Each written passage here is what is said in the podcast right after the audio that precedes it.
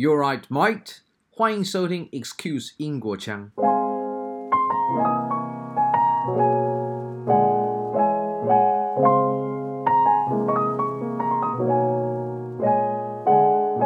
今天要讨论的主题是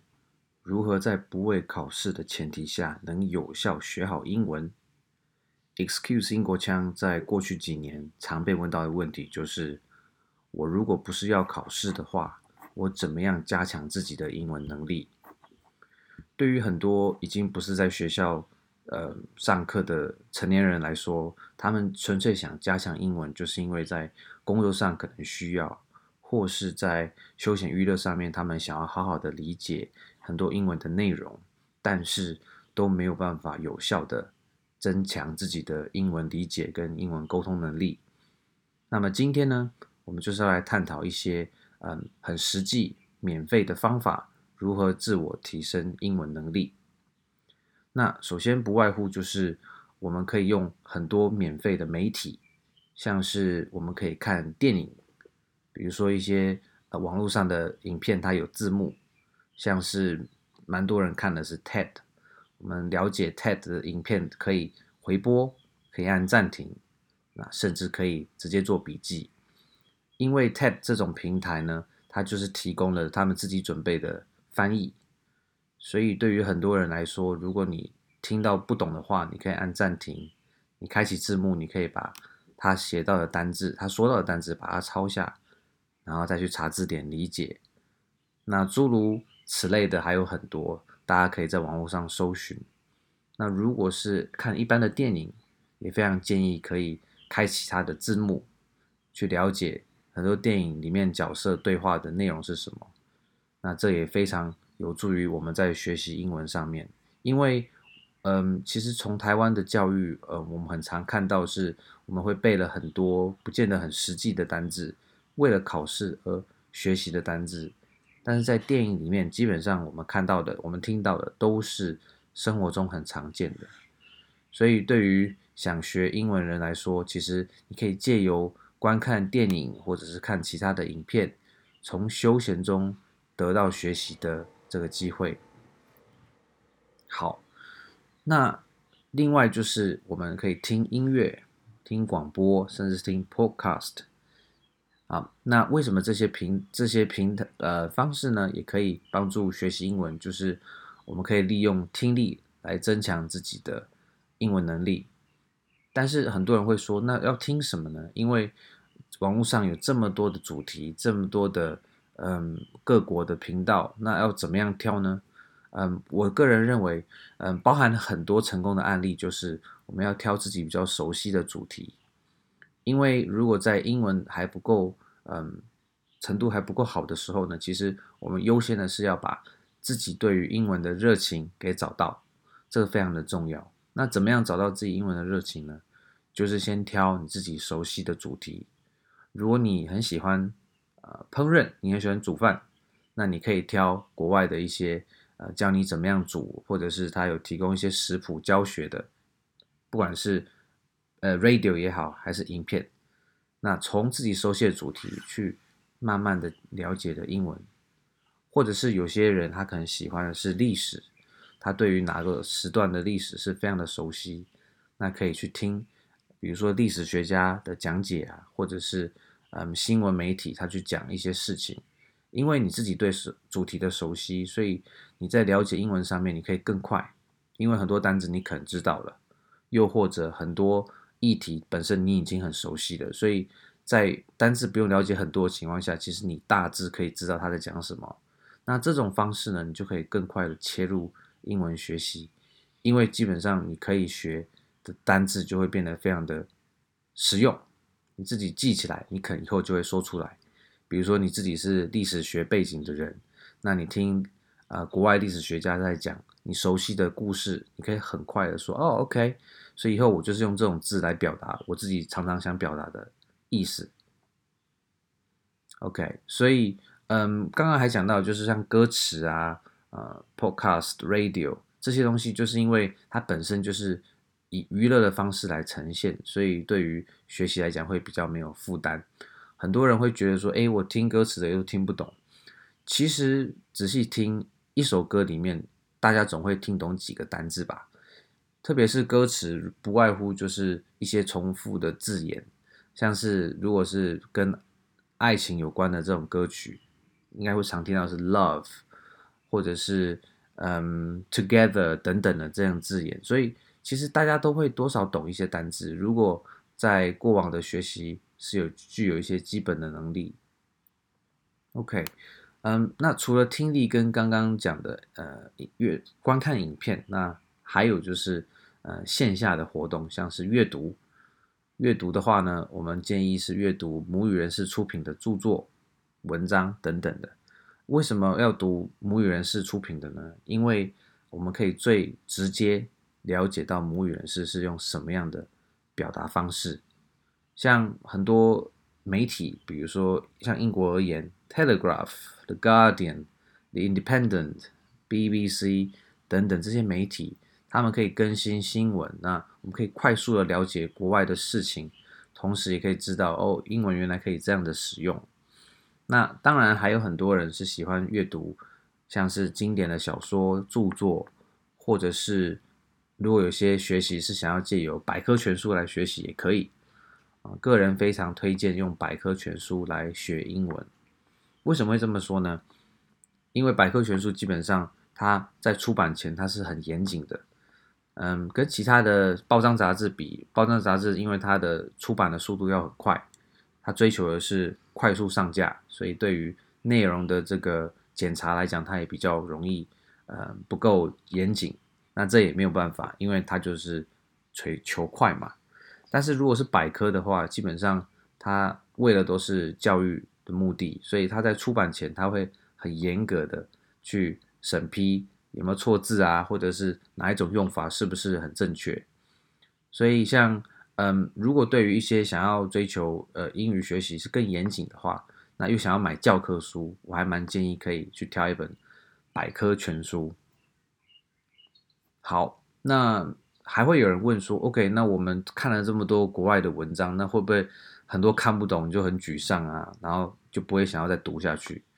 其实。回到刚刚讲到了，我们都要挑自己熟悉的主题作为切入点啊。如果是不会的单字，我们把它记下来，要马上记下来，然后查字典，这是很重要的一步。很多人可能觉得说，嗯，看完然后也没有很懂，或者说懂一半，然后就过了。其实这样蛮可惜的。但是对于你如果真的目的是要理解它的内容，那当然这样子无可厚非。可是，如果你结合自己学英文的这个目的，其实如果你看不懂的单词，真的就要马上把它记下来。好，那记下来之后该怎么做呢？当然就是查字典。那查字典学习也有它的特呃技巧。嗯，一般来讲，我们查字典，我们可能会查到说，哦，OK，原来这个字代表什么意思。如果说我们就停在这里，那嗯，这个单字它被你记得的这个几率会比较低。我们一般会建议是用 example sentence。就是你用例句的方式去记你学到的单字，单字书或者是字典基本上都会有例句。那我们一开始在学习，我记得在以前中学时期，我们学单字很有可能都是你一次把这个意思的所有单字都背起来。嗯，但是这事实上在后来你会发现，其实我们很多时候在字典上写的同义字、反义字，其实意义上它是有些微的不一样的。比如说啊，这个之前在前面的 episode 有讲过，convince 跟 persuade，啊，如果乍翻都可以叫说服嘛，或者是 happy 跟 delighted，炸翻你可以说高兴快乐，但是他们两个的字其实是很在些微上面是有它不一样的地方，也就是它语言微妙之处，所以如果在使用上面。我们在学习就直接把它当成同个意思来学，其实是非常可惜的。因为第一个，呃，它事实上不是如此。那第二个，它在表达，比如说细腻的情感上面，它就变得比较可惜，因为它可以表达不同层次的感受。OK，所以在例句学习很重要，就是你可以很快速的知道怎么样把这个字用在这个 context 哦，这个情境里面。原来这个。字适合用在这样子的情境，那也增加我们对于它的印象。OK，那这个都是个人学习。可是如果你会说个人学习这样动机就会很弱，因为学着就会觉得很无聊啊，没有人可以跟你练习。对，所以社交层面的语言就变得非常的重要了。前面有一集提到说，我们台北有一个很知名的语言交换的活动，对，那那就是很好的例子。我们要跟人练习，才能够把学过的单字用出来。嗯，在台湾基本上，嗯，传统的教育是比较不鼓励个人来表达，那更别提用个人表达，用英语来表达。所以，可能很多人会觉得说，我们学了很多不太实用的单字，就是为了考试。那其实语言最重要的事情是为了沟通。OK，那有一个呃海外的语言学教授，他有说过，你要怎么样背到哪样程度的单字量，你才可以沟通呢？其实超乎你的想象。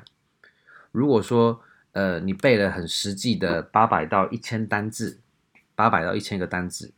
那基本上日常生活中有七十五 percent 的对话你都可以懂，也就是你就已经可以在生活中。嗯，算是过得了日子。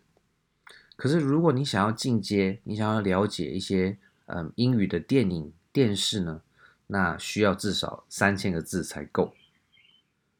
那如果你又想要更进阶的话，你想要读小说、看报纸，甚至读一些比较严谨的文章，那以英文单字量来讲，你可能需要至少八千个。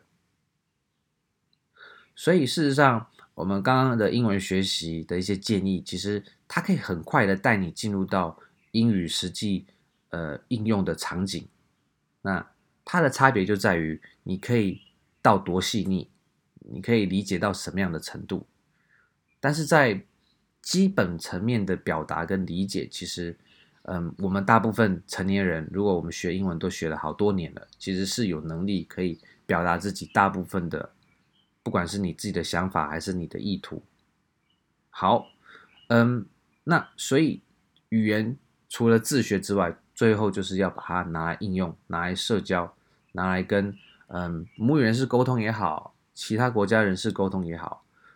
所以基本上如果没有这样的层面，那很多人在学习上面，特别是我们开始上班之后的这些上班族，或者我们嗯纯粹是想要学习它，